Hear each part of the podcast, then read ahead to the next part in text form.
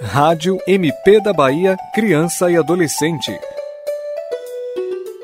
O Ministério Público da Bahia firmou um acordo com o município de Santa Maria da Vitória para garantir a veiculação em outdoor de campanha institucional sobre a importância da adoção tardia de crianças e adolescentes. De autoria do promotor de justiça Jürgen Fleischer, o acordo foi firmado após apuração de desvio de finalidade nos atos de comunicação pública e publicidade institucional do município. O MP identificou a prática de conduta de promoção pessoal e partidária de um agente público. No acordo ficou ajustado que, por causa da ilegalidade praticada, deve haver ressarcimento de danos morais coletivos no valor de 15 mil reais. A quantia foi revertida no aluguel do outdoor que apresenta a campanha da adoção por 30 dias de veiculação.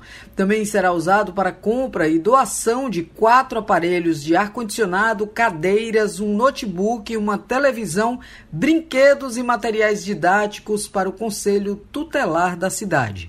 Para a Rádio MP da Bahia, Aline Costa.